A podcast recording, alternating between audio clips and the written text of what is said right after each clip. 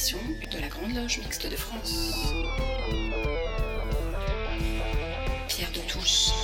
Bonjour à tous, ravi de vous retrouver pour cette 49e édition de Pierre de Touche, l'émission hebdomadaire de la Grande Loge Mixte de France. Alors aujourd'hui, eh bien, nous allons évoquer Olympe de Gouges, les agapes, mais aussi au programme il y aura Robert Badinter et le Royaume-Uni. Et puis nous accueillerons une nouvelle chroniqueuse qui nous parlera de marche et de grade maçonnique. Vous écoutez Pierre de Touche et nous sommes ensemble pour une heure. Après avoir décrit la place des repas dans l'histoire des hommes et l'importance de cette tradition millénaire reprise par les francs-maçons à travers leurs rituels, Alain Vordonis nous propose aujourd'hui de découvrir les grandes lignes de la symbolique du banquet de la tradition osirienne du euh, repas des apôtres en passant par le banquet de Platon, soulignant ainsi eh bien, la dimension spirituelle qui les accompagne. Écoutons ce second volet consacré aux agapes et banquets maçonniques et je vous rappelle que le premier volet est écoutable en podcast. À mon dernier repas, je veux voir mes frères et mes chiens et mes chats et le bord de la mer. À mon dernier repas, je veux voir mes voisins et puis quelques Chinois en guise de cousins. Dans une précédente chronique, nous avons vu combien le partage de mets était essentiel à notre vie sociale, alors que les francs-maçons développaient très tôt une culture des agapes, auxquelles ils accordent toujours un sens symbolique fort comme en témoignent nos actuels travaux dits de table, qui regroupent à la fois les agapes ordinaires et les banquets d'ordre. Je veux qu'on y dévore, après quelques soutanes, une poule faisane venue du Périgord. Ces agapes trouvent leur origine dans les pratiques les plus anciennes de l'humanité. Déjà, le pharaon Djéser avait fait construire dans la toute première pyramide d'Égypte un puits donnant accès à un palais comprenant des dizaines de salles doté de stèles funéraires pouvant accueillir à la table du banquet de l'au-delà des centaines de convives fiers de passer un moment avec leurs ancêtres. Le rite du banquet osirien, qui va se transmettre à travers des générations de bâtisseurs, met en scène la présence de l'invisible, vivant et mort, partageant les mêmes nourritures. On y consomme symboliquement le corps d'Osiris, à travers le pain, on y boit son sang, à travers le vin, puisant ainsi l'énergie nécessaire à la vie. Les thèmes de la régénération et de la renaissance de la vie face à la mort resteront centraux, chacun l'aura compris, et la tradition chrétienne ne manquera pas d'ailleurs de les reprendre.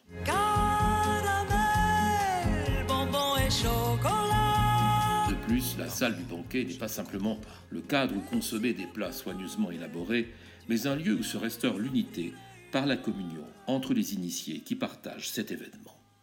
Le banquet de Platon, réunissant des esprits éclairés, va faire de l'acte de boire et de manger un acte libératoire de la parole sur les grands sujets de l'existence. La vie fait figure de passage où l'on vient témoigner de l'essentiel, cherchant à se saisir de ce qui relève du bien. Et lire le bien, nous dit-il, c'est faire preuve de discernement. Dès lors, l'être ensemble, que l'on retrouve peu ou prou dans la formule actuelle du tous ensemble, devient le moyen de mieux se connaître à travers la confrontation avec les autres, dans une série d'échanges parfois vifs, mais marqués par l'acceptation d'avis divergents qu'il conviendra de dépasser afin de se rapprocher des idées vraies, dans une recherche de la vérité dont nous savons tout ce qu'elle représente. Le convive s'y fait donc cherchant, le banquet le plaçant à un niveau intemporel en prise avec l'univers. Les agapes deviennent un moment privilégié, permettant de dépasser le simple échange d'arguments pour s'ouvrir vers une lente progression, la succession de plats venant rythmer le tout mais surtout la nourriture terrestre, ayant mis chacun en condition, l'on peut en quelque sorte s'alléger l'esprit pour atteindre une dimension plus verticale dans ces échanges. Le caractère initiatique des agapes s'affirme donc, donnant par l'élévation procurée à chacun accès à une vérité supérieure. Songeons à l'ultime repas partagé entre Jésus et ses apôtres, au cours duquel celui-ci leur annonce ce qui va survenir après sa mort, les chargeant d'une mission essentielle dans la poursuite de la démarche qu'il a engagée.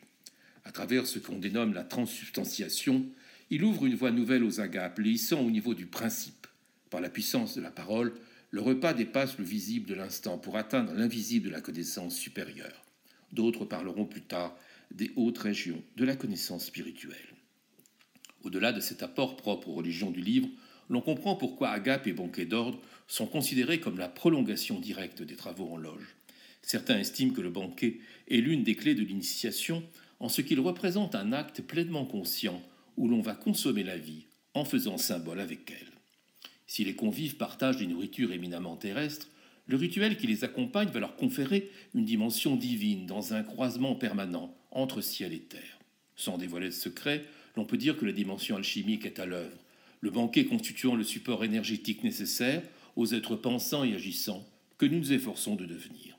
L'on parlera enfin du banquet comme d'un festin de lumière dans l'éternité de l'accomplissement du mythe et d'une recherche inlassable d'harmonie qui feront peut-être un jour de nous des initiés remplis de sagesse. L'on comprend dès lors combien ces repas fraternels, à l'allure souvent bon enfant, participent de la démarche initiatique qui les accompagne de tout leur contenu.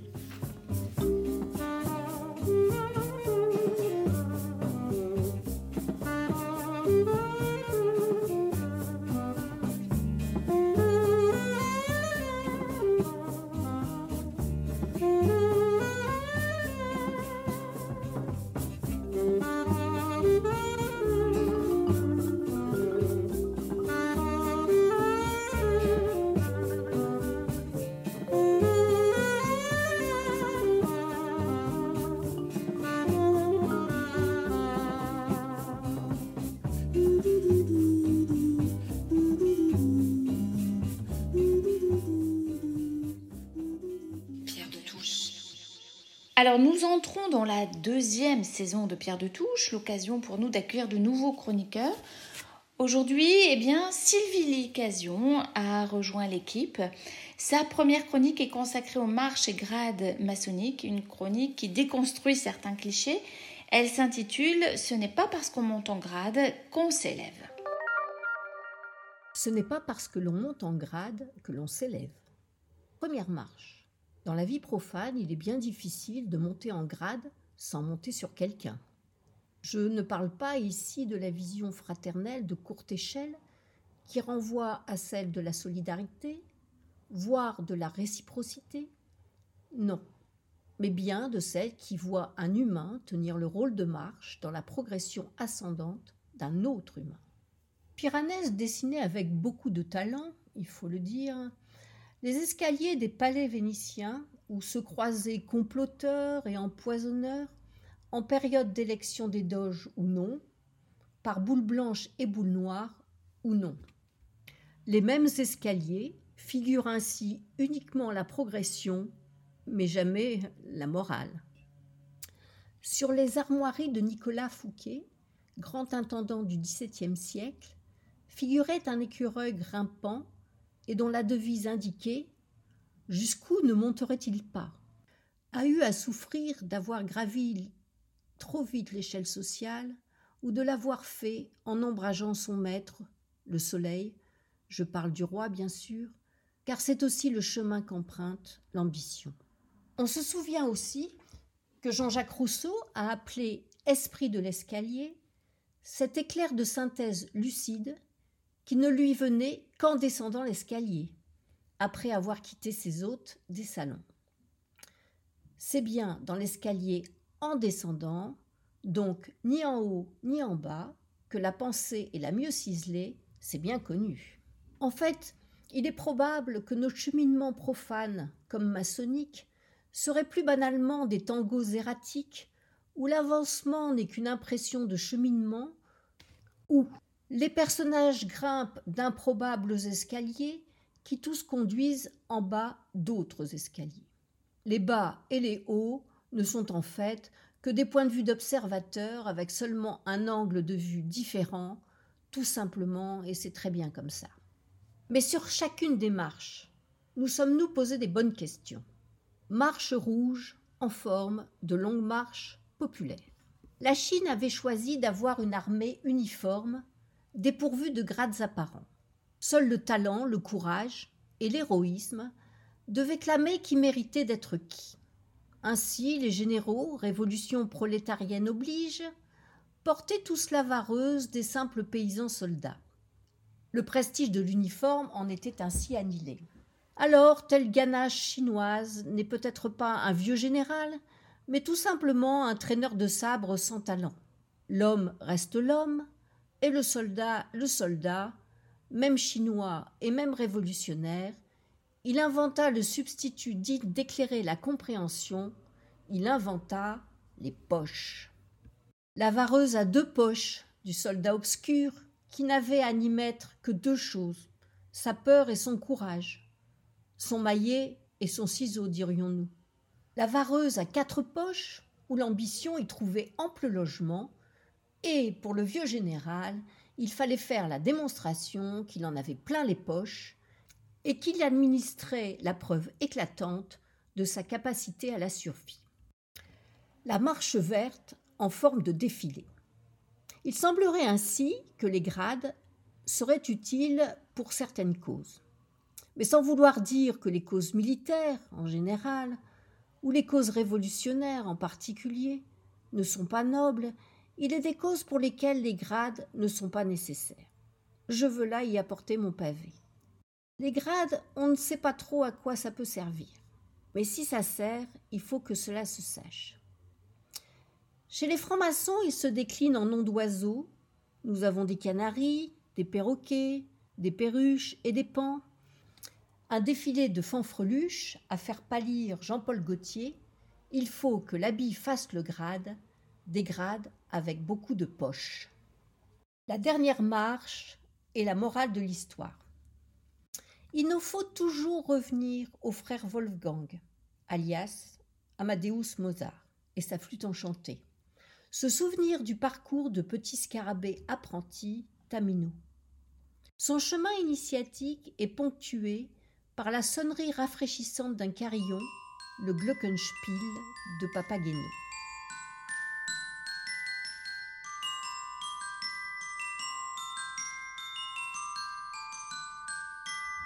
Il est là autant pour marquer la fin des voyages que pour rappeler la fragilité de la voix, avec un X, comme celle du choix de la voix, avec un E. Ce n'est pas pour rien que la voix, avec un X, se brise dans les moments difficiles de la voie de la vie. Les hiérarchies de tous les ordres, comme les hiérarchisations sociales, sont les cavaliers de toutes les apocalypses. Ne pas les respecter a priori est un devoir. C'est bien l'un des objets partiellement atteints par la maçonnerie où il ne saurait y avoir de pouvoir et de hiérarchie autre que celle de la sagesse et de l'humanité. N'oublions jamais le glockenspiel au fond de notre oreille qui nous le rappelle. J'ai essayé à cent reprises de vous parler de mon ami mais comment parler d'une église dont l'accès vous est interdit? Mais ce soir, je sens sous ma plume un fourmillement familier. Quand le soleil du cœur s'allume, l'éteindre serait un péché. C'est mon ami et c'est mon maître. C'est mon maître et c'est mon ami. Dès que je l'ai vu apparaître, j'ai tout de suite su que c'était lui, lui qui allait m'apprendre à être ce que modestement je suis, comme une chèvre vendéenne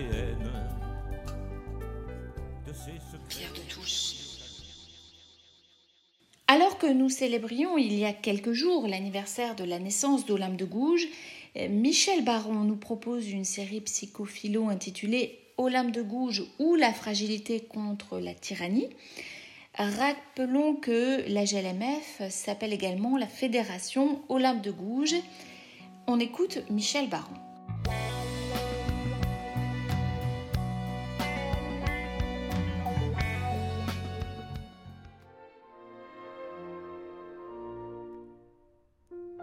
Femme, réveille-toi. Le tocsin de la raison se fait entendre dans tout l'univers. Reconnais tes droits. Le puissant empire de la nature n'est plus environné de préjugés, de superstitions et de mensonges. le flambeau de la vérité a dissipé tous les nuages de la sottise et de l'usurpation. Bonjour. Aujourd'hui, nous allons nous intéresser à un personnage qui nous est cher. Qui nous est cher parce que la Grande Loge mixte de France est placée sous les auspices de, l'Olympe de Gouges, mais aussi parce que c'est un personnage un peu mystérieux qui a été entouré euh, d'une aura euh, particulière, révolutionnaire, etc. Et quand on relit avec euh, ces textes, que ce soit la, défense du féminisme ou ses écrits politiques surtout, on s'aperçoit que c'est un personnage qui n'était pas celui qu'on imaginait. Et qu'une lecture attentive nous fait revoir un peu la physionomie de l'âme de Gouges. Qui plus est, vendredi dernier, c'était l'anniversaire de sa disparition. Donc, euh, pour ces raisons, je crois qu'il est intéressant de s'intéresser au personnage. Le personnage qui nous dit, si l'homme n'a pas la liberté de penser, il faut donc lui ôter la raison. Donc, Olympe de Gouges, dès le départ, prête à l'homme cette liberté de, penser. Alors, nous allons essayer d'opérer aussi en, se rapprochant de, son histoire ce qu'il en serait d'une espèce de démythologisation. On a fait de l'âme de Gouges un mythe, mais il serait peut-être intéressant de voir au-delà du mythe qui est cette femme. D'abord deux mots sur le mot démythologisation. Il a été créé par un pasteur luthérien qui est Rudolf Buttmann, qui est à l'origine hein, du mot.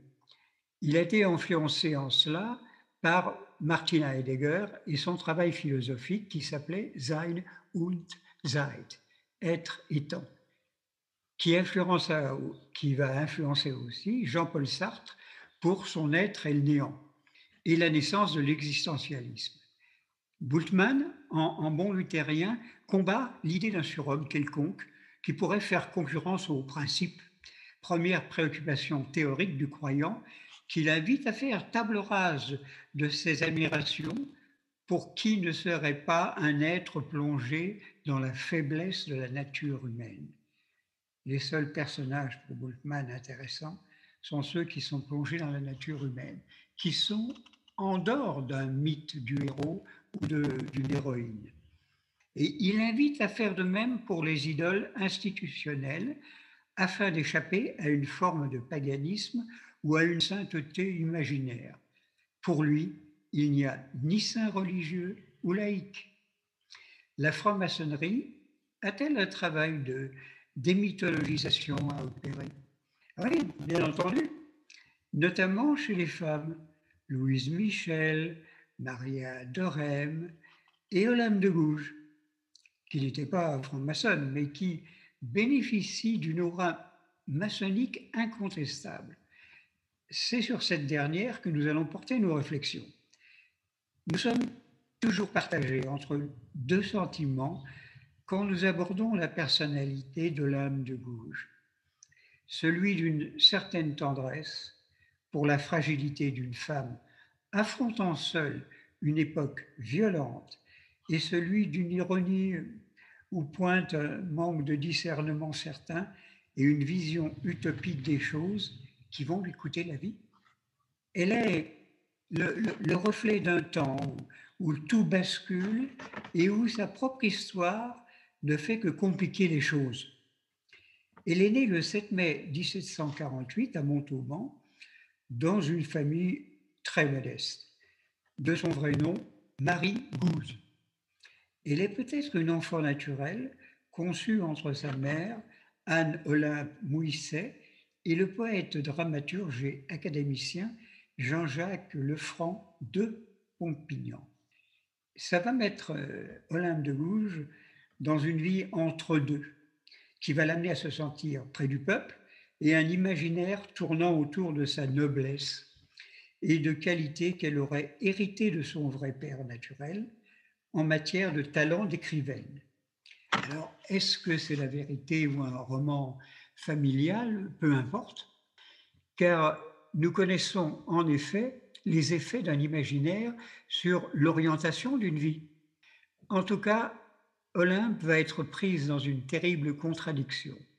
Le choix entre le tiers-État, auquel il appartient, et la noblesse paternelle qu'elle revendique, et la place de l'homme comme image du pouvoir politique et intellectuel qu'elle attribue à son père naturel.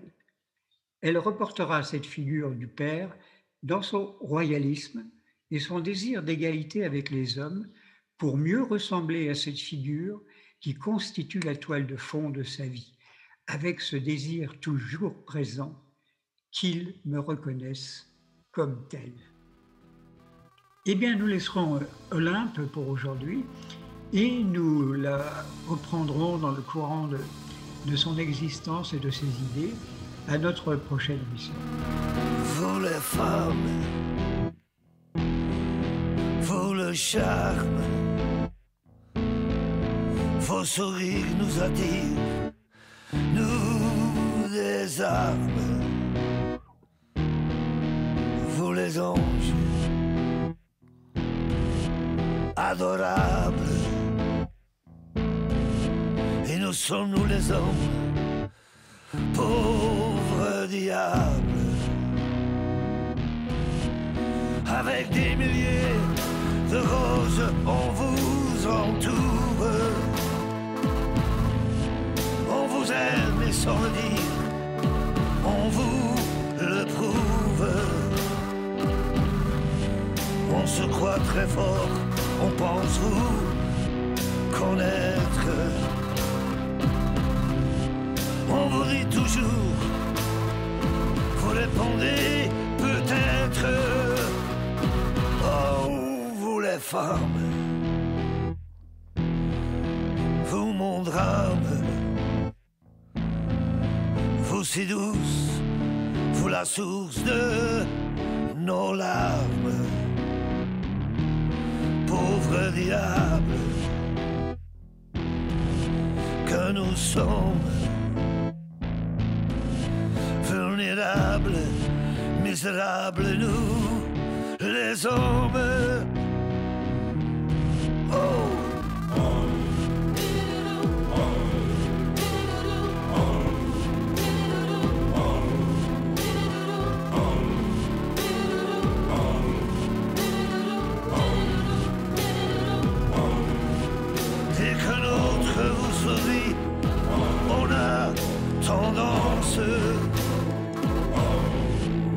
Jouer plus ou moins bien l'indifférence. On fait tout pour se calmer, puis on éclate. On est fou de jalousie, et ça vous flatte. Oh, les femmes, vous le charme vos sourires nous attirent, nous des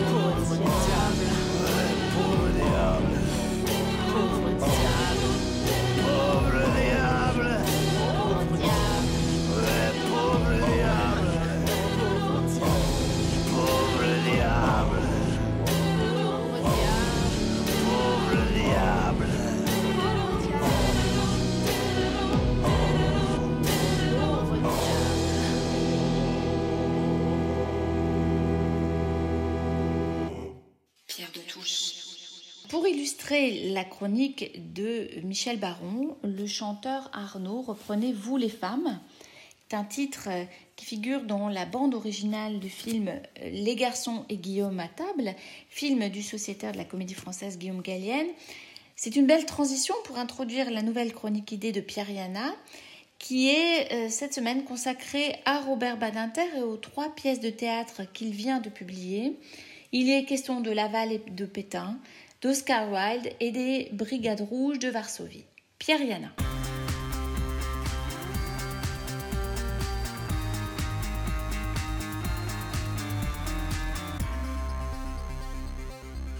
Robert Badinter, Théâtre 1, chez Fayard en 2021. L'infini respect qu'inspire Robert Badinter à plusieurs générations en France et dans le monde tient pour beaucoup à ce qu'il incarne, pour longtemps encore, l'honneur de la gauche française de 1981 et celui de la France dans l'humanité. Le combat pour l'abolition de la peine de mort était le combat d'un homme, certes, qui convainquit avec une grande force la Chambre des députés. Quel combat magnifique. C'était aussi le combat de François Mitterrand, qui incarnait la gauche morale en dépit de l'hostilité de l'opinion publique. Mitterrand savait que par ce combat-là, il obtiendrait une figure de présidentiable, d'homme au-dessus de la mêlée, en perdant l'image de simple manœuvrier qui lui avait été accolée, en particulier après la médiocre affaire dite de l'Observatoire. Ce fut enfin le combat de plusieurs autres députés et hommes politiques de droite comme de gauche, de droite comme Chirac, qui votèrent selon leurs convictions, disons ici leur éthique. Bref, Robert Badinter est associé à l'image d'une France des valeurs universelles à quoi chacun ou chacune est attaché. Encore un mot. Le grand avocat qu'est Badinter a occupé d'autres fonctions que garde des sceaux dans la République et non des moindres, président du Conseil constitutionnel entre autres. On s'attend ainsi à ce qu'il continue à interroger les plus hautes questions de l'humanité. C'est le cas dans les trois pièces de théâtre qu'il a écrites sous le titre de Théâtre 1, paru chez Fayard cette année. Quelle que soit la théâtralité des prétoires ou de la vie politique, rien a priori n'oblige un avocat à écrire du théâtre, sinon une passion ancienne pour cette expression littéraire, un amour presque générationnel pour cette forme. C'est bien sûr le cas de Badinter. Et l'on comprend ici que l'adversaire principal de Robert Badinter, c'est le mal, avec un grand M. Trois pièces composent ce recueil, toutes trois tournent autour d'une question qui ne cesse de nous hanter, pour peu qu'on le veuille bien sortir de notre quotidien. C'est bien le rôle du théâtre d'ailleurs de nous renvoyer vers l'humanité. Ici donc, Badinter a raison. La première pièce, cellule 107, a pour cadre la prison de Fresnes en octobre 1945, la veille de l'exécution de Pierre Laval, ancien président du Conseil, premier ministre de Pétain et acteur clé de la collaboration avec les nazis. Ignorant de son exécution si proche, il s'en doute toutefois, Laval accueille dans sa cellule René Bousquet, ancien préfet de police pendant l'occupation, responsable, avec les nazis bien sûr, entre autres, de la rafle du Veldiv. C'est un dialogue au cœur du mal, avec tout à la fois la collaboration, c'est Laval, et la mise en œuvre de la solution finale, c'est Bousquet, celle qui est orchestrée par les nazis. Deux niveaux donc de responsabilité dans la guerre. Laval, lui, est revenu de tout. Il cherche à faire comprendre sa politique, sa haine de Pétain et sa duplicité. Bousquet, lui, défend son obéissance, sa détermination à défendre, à présenter, pardon, le rôle de l'État et des fonctionnaires. Laval sera exécuté malgré une tentative de suicide, Bousquet gracié et relevé de l'indignité nationale pour service rendu à la résistance. Notons toutefois que cette rencontre entre Bousquet et Laval est réelle. C'est un épisode réel.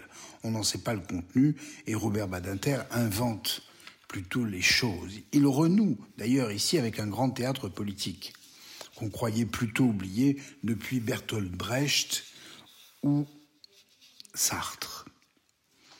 Deux personnages cyniques, parfois complices, qui tous deux ont voulu affronter la justice de leur pays avec, pour Laval, une forme étrange de naïveté. Mais c'est bien le mal qu'on a interrogé et qu'interroge ici la justice, sans véritablement convaincre, me semble-t-il, tant l'exercice est difficile. Les Briques Rouges de Varsovie se déroulent en mai 1943 dans le ghetto de Varsovie la veille du jour de l'assaut final des SS contre les résistants juifs du ghetto. Le, le ghetto s'est soulevé, mais les SS vont réussir à exterminer les derniers combattants. Après le rassemblement progressif des juifs polonais à Varsovie, ils étaient jusqu'à 360 000, qui représentaient un tiers de la population de la capitale polonaise. Les SS ont progressivement expédié, c'est le terme qui convient, la plupart d'entre eux pour extermination vers le camp de Treblinka, souvent avec la complicité naïve des Judenrat, les conseils juifs du ghetto. Comprenant l'inanité de cette coopération avec les nazis, à la fin, le président du Judenrat de Varsovie s'est suicidé. Robert Badinter nous place ici au carrefour des contradictions de cette population martyre, du point de vue des victimes à présent. Il y a un rabbin qui, lui, croit en la présence et la défense de Dieu, un combattant, un salaud, un juif lui aussi, et puis une jeune femme combattante de l'organisation juive du, combat qui a mené le soulèvement à Varsovie. Elle parviendra, espère-t-on, à rejoindre la Palestine, espoir des sionistes combattants. Leur fierté commune est de pouvoir choisir leur mort, debout, non soumis, debout, face à la machine de guerre nazie. Bien que le thème soit connu, il est vrai que la tragédie frappe davantage quand elle est du côté des victimes, exaltant leur courage et leur humanité. C3-3 est la dernière pièce. Elle a déjà été créée en octobre 95 au Théâtre de la Colline dans une mise en scène de Georges Lavelli. Elle évoque le destin terrible d'Oscar Wilde, grand écrivain britannique, emmené pour homosexualité devant les tribunaux de son pays, condamné à deux ans d'emprisonnement qu'il a réellement effectué, mais il n'est plus Oscar Wilde, il est C3-3, sa cellule. Sa perte d'humanité en prison le brise définitivement. Sa famille, ses enfants, puis ses amis se sont éloignés de lui. Son art s'en est allé, il n'écrira plus. La justice, puis la prison sont ici, avec une morale guindée, l'incarnation du mal absolu, puisqu'un grand écrivain s'est effondré. C'est la justice qui a perdu l'humanité au nom de la morale victorienne. Le théâtre de Badinter est étrange sans être surprenant. Oui, c'est vrai, le XXe siècle a été l'inventeur du mal absolu. Mais l'humanité se sauve parfois lorsqu'elle combat, même au pire moment. Badinter n'est peut-être pas, à mon sens, un grand auteur de théâtre, en tout cas pas encore. Il n'est pas optimiste. Il appartient à cette génération qui a résisté qui s'est battu et qui est resté digne. En ce sens, ce théâtre de combat mérite largement qu'on s'y arrête. Bon dimanche.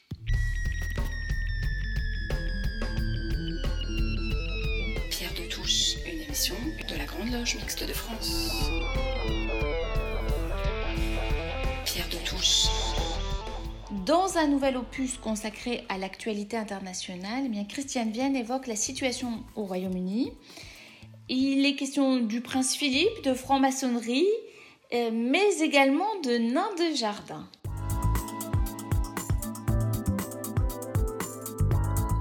Bonjour à tous en ce printemps qui commence euh, et qui nous apporte euh, du réconfort et du soleil.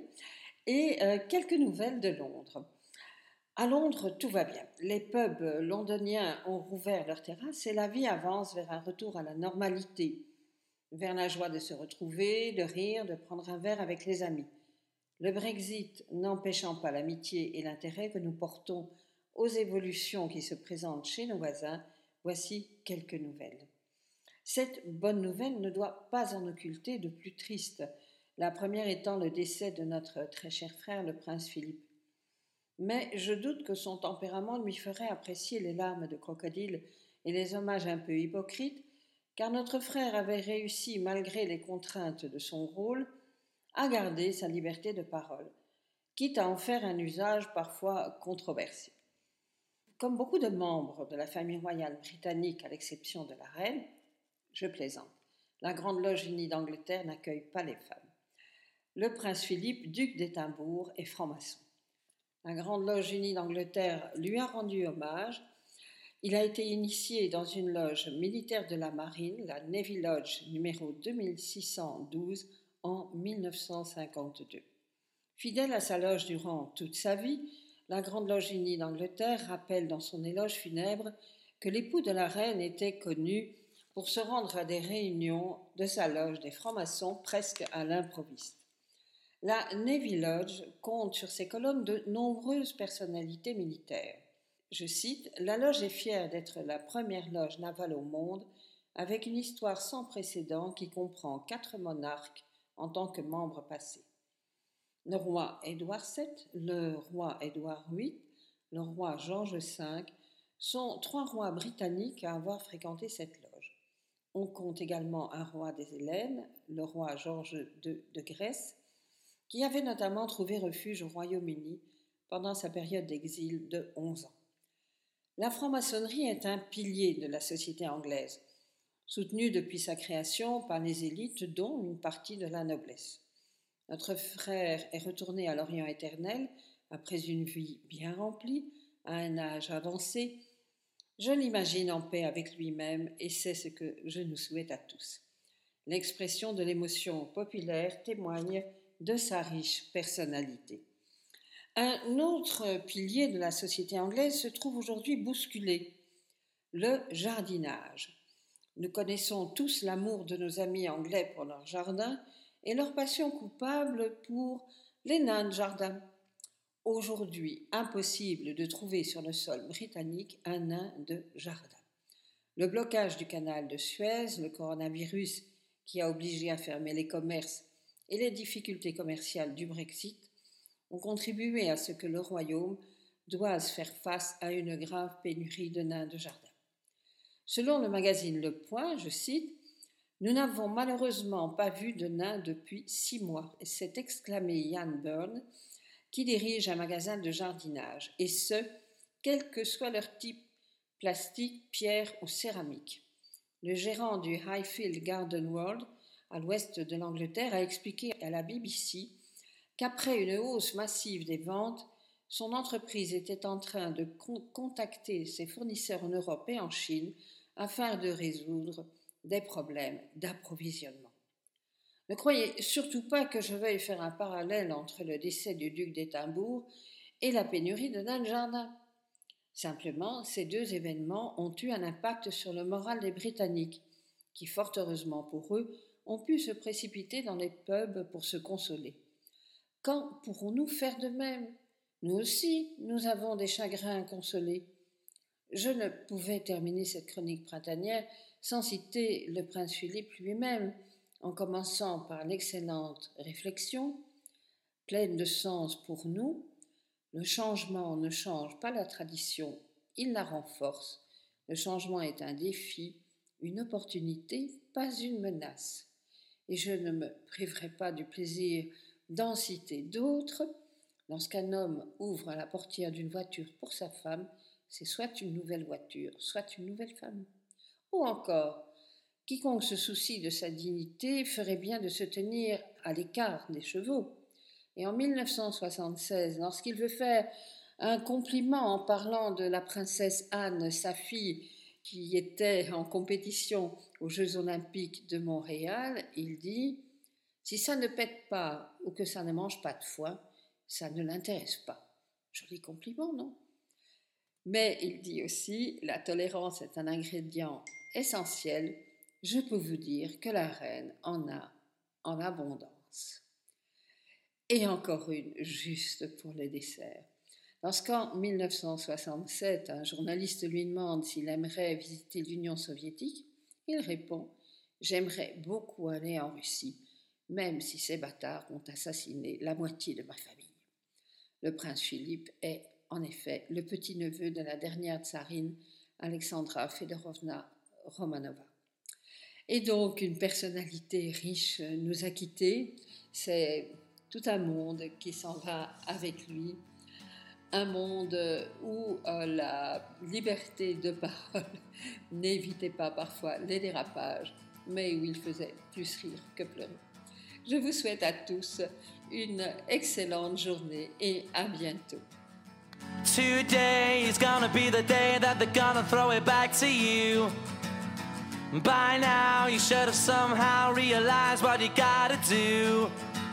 I don't believe that anybody feels the way I do about you now.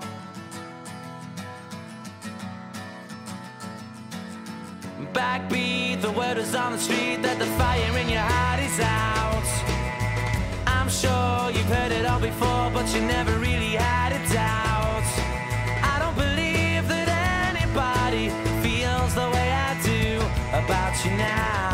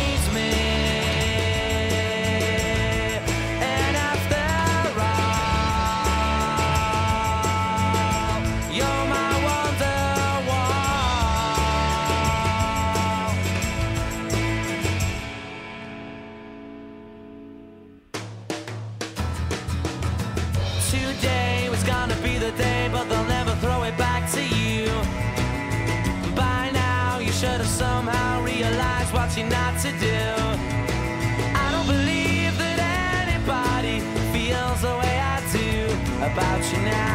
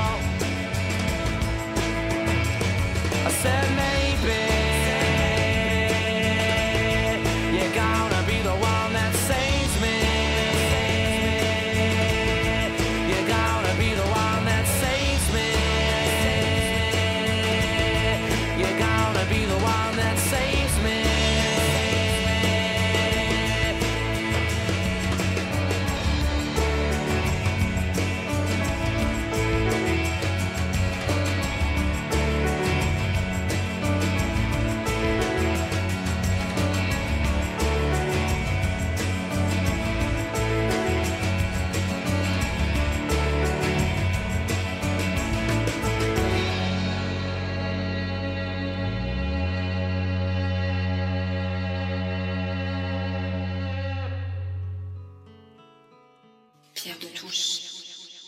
Et nous venons d'écouter Wonderwall du groupe britannique Oasis qui illustrait cette chronique internationale. Alors pour clôturer cette émission, eh bien nous avons souhaité rediffuser le coup de cœur de Françoise Lacou, diffusé lors de la 36e émission de Pierre de Touche, un coup de cœur sous forme de recension de l'ouvrage de Yannick Ripa consacré à l'histoire féminine de la France euh, de la Révolution à nos jours. Histoire féminine de la France, de la Révolution à la loi Veil, 1789-1975. L'autrice, Yannick Ripa. un essai paru aux éditions Belin le 29 septembre 2020. Spécialiste de l'histoire des femmes et du genre, professeur à l'université de Paris 8, Yannick Ripa livre dans son livre Histoire féminine de la France, de la Révolution à la loi Veil, le fruit de longues années de recherche.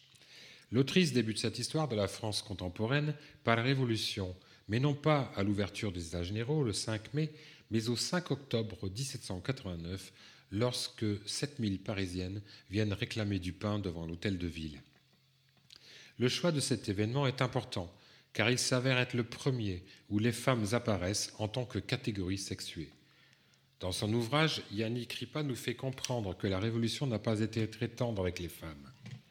Les révolutionnaires sont opposés aux revendications de celles-ci, comme peut nous le montrer l'exemple d'Olympe de Gouges, exécuté le 3 novembre 1793, ou encore celui de Claire Lacombe, arrêté le 2 avril 1794.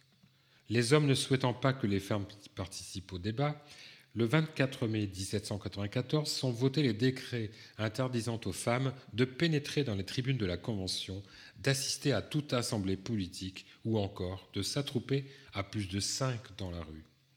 Au XIXe siècle, certaines figures moins attendues, telles l'impératrice Eugénie, favorisent d'une certaine manière un début de mouvement de libération des femmes.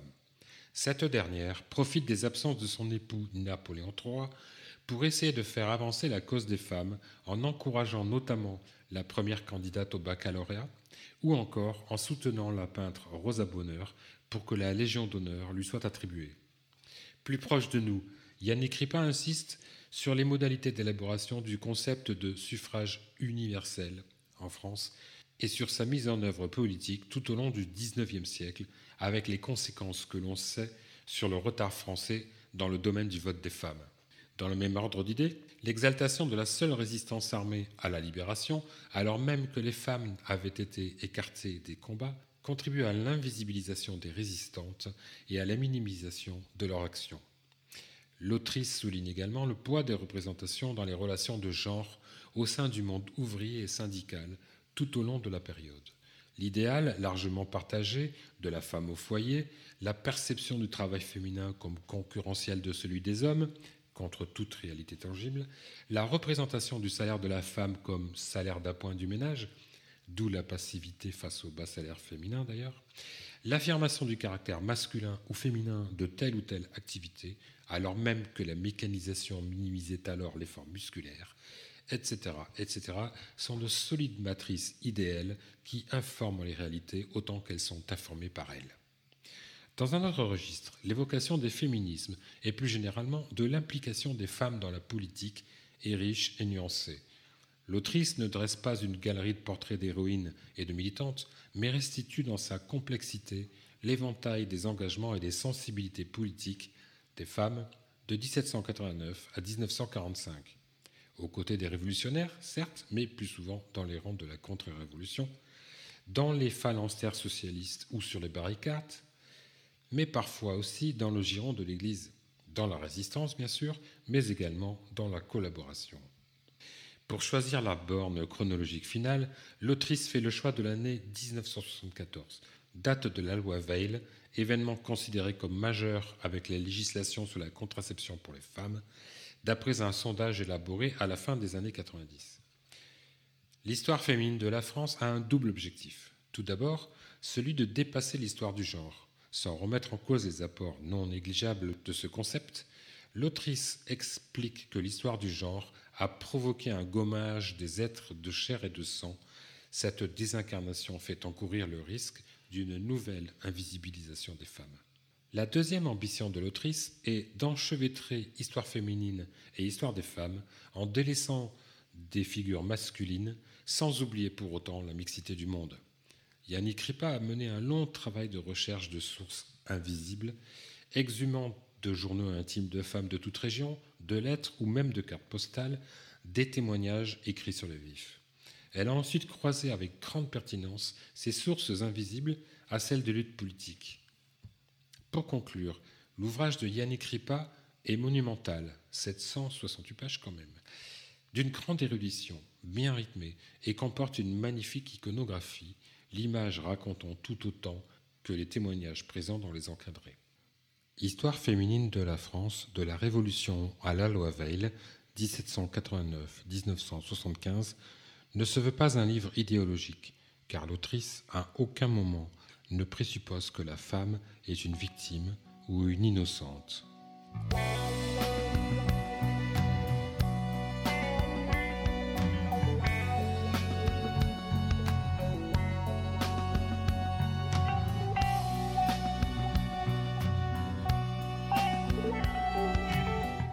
Notre émission touche à sa fin et une nouvelle fois, eh bien, nous tenons à remercier l'ensemble de l'équipe de Pierre de Touche qui contribue euh, chaque semaine très activement à l'élaboration de cette émission dans la joie et la bonne humeur. Un merci particulier évidemment à Gilles Solière et à Radio Delta qui produit et réalise cette émission.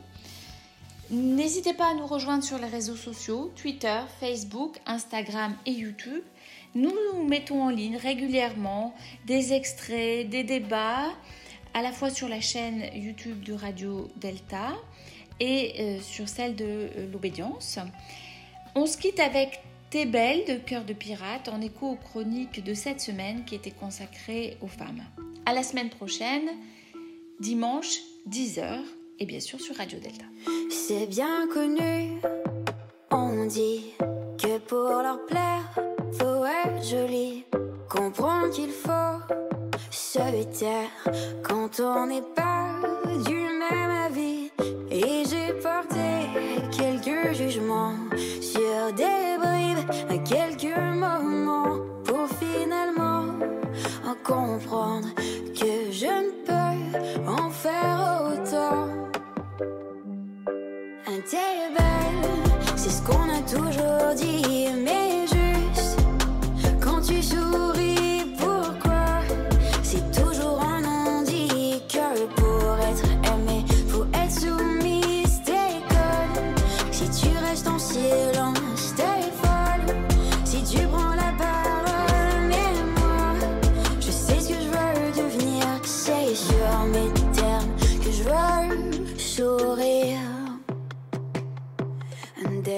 L'on est enfant, au fil des films et des romans, on doit se faire